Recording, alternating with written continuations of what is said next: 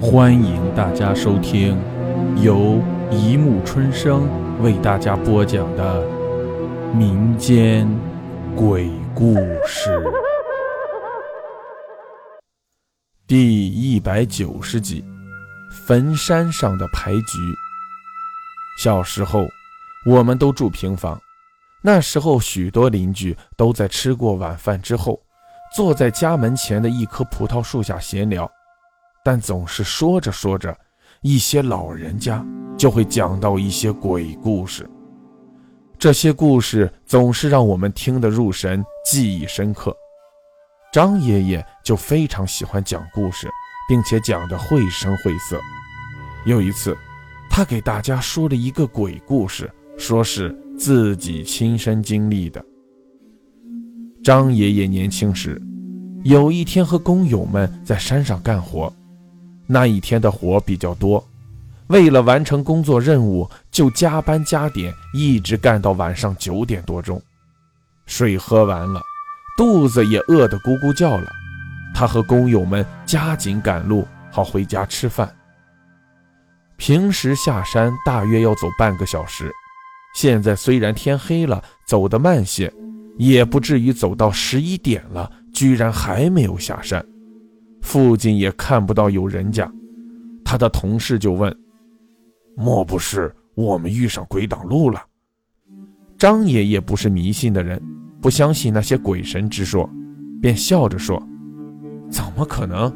是不是我们走错路了？”“不可能，这条路你我天天走，闭着眼睛都知道如何走。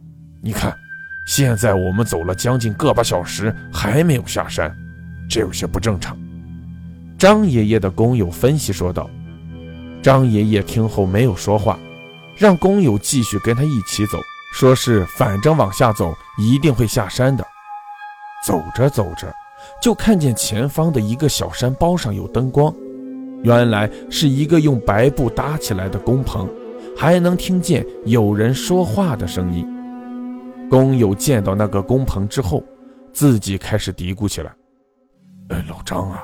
我们天天走，你什么时候见过路上有工棚？张爷爷答道：“可能是今天刚搭起来的，和我们一向在山上干活的呢。”别胡思乱想了，走吧。走到工棚外一看，里面正有两名中年男子在打牌，桌上摆着一些饭菜和酒瓶。打牌的人看见张爷爷二人走来，便朝他们打招呼道：“师傅，这么晚才下工吗？”张爷爷笑着说：“哎，是啊，今天任务多，做的晚了些。”其中一名男子又问：“还没有吃饭吧？没吃的话，我们这里有些饭菜，还有酒，来吃点吧。今天不吃的话，明天也没用了。”张爷爷和工友对视了一眼，两人都同意了，便走进工棚里去。看到他们在打牌，张爷爷的工友问：“你们两个？”打的什么牌啊？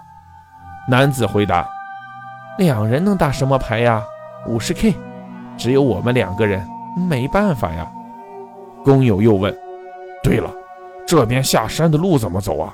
我们两个好像走错路了，半天还没下山，走到这里看见你们了。”男子诡异的笑了笑，说道：“我们才刚来哦，这天黑了也不知道怎么走。”不要紧，我们这里有床铺有被子，你们吃点饭喝点酒，完了我们打打牌，就在这里睡一晚，明早继续上工就行了。张爷爷和工友实在饿得不行了，二人先吃了饭，喝了酒，那酒可真烈，一下就有些上头了。在那两男子的强烈邀请下，也参与牌局，玩双扣，张爷爷与工友玩对家。不知道为什么，在当天的牌局上，张爷爷和工友的手气特别好，每把牌都很顺，还赢了很多钱。那两名男子一直在输钱，但完全没有心疼的意思。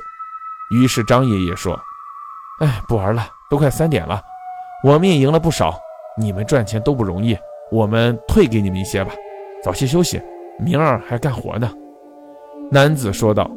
没关系的，我们不怕输。你看我们带着多少钱？”说罢，从口袋里露出了厚厚的一叠钱，在张爷爷面前甩了甩。而此时，张爷爷闻到一股纸被烧过的烟味儿，便问道：“是不是哪里纸着火了？有一股子味儿啊！”甩钱的男子一愣神，便将钱放回口袋里，大声说道：“别说鬼话，继续打。”工友见状，便也说起了风凉话：“今儿有人要送钱，也没办法，那继续来吧。”张爷爷二人还是继续赢钱。打着打着，一看表，快五点钟了。再过一会儿，天就要亮了。正准备提议睡觉，那男子便先开口了：“哎，不打了，你们两人手气太好了，睡觉了。”于是四人都睡在工棚里去了。张爷爷和工友因为喝了酒，又赢了钱，心情愉快，马上进入了梦乡。没多久，公鸡打鸣了，天蒙蒙亮了。张爷爷被冷醒了，听见鸡叫声，眼睛微微张开，看见天亮起来，揉了揉眼，起床了。这一下，张爷爷被眼前的一幕吓得脸色苍白，一时间连大气都不敢喘。原来，自己睡在两个坟头前，那坟前放着酒瓶、刀头肉，坟堆上还挂着两个白色灯笼。而另一个坟前也是如此，只是多了两副扑克牌。张爷爷叫醒工友，工友醒来一看，也是呆若木鸡，连忙摸了摸口袋里打牌赢的钱，摸出来一看，全是冥纸。